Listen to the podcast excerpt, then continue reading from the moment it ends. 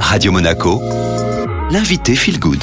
Radio Monaco, Feel Good et votre invité, comme chaque jeudi, c'est Christophe Fautrier. Bonjour Christophe. Bonjour Julia. Vous êtes le responsable du département soins et cure des terres marins Monte-Carlo et vous êtes aussi un passionné, un amoureux de la mer. Justement, aujourd'hui, on va parler avec vous des bienfaits des soins marins, peut-être une présentation de tous les soins qui existent, en tout cas quelques-uns, Christophe. Bah, depuis l'Antiquité, euh, nos amis grecs euh, trouvaient déjà des bienfaits euh, dans l'eau de mer et dans, dans la capacité qu'on pouvait avoir à soigner avec les produits marins. C'est vrai que l'eau de mer est particulièrement riche en oligo-éléments, en sel, en végétaux et en micro-organismes. La thalassothérapie, c'est l'utilisation simultanée dans un but préventif ou curatif des bienfaits du milieu marin, ce qui comprend le climat marin, l'eau de mer, les boues marines, les algues, le sable et les autres substances de la mer. Notre corps contient 70% d'eau et les organes sensibles comme le cerveau et la moelle épinière en contiennent même plus. Et bien que l'ingestion d'eau de mer dispense d'incomparables bienfaits en raison de sa richesse en oligo-éléments, c'est par contact avec la peau qu'elle possède le plus de vertus. Pour en bénéficier,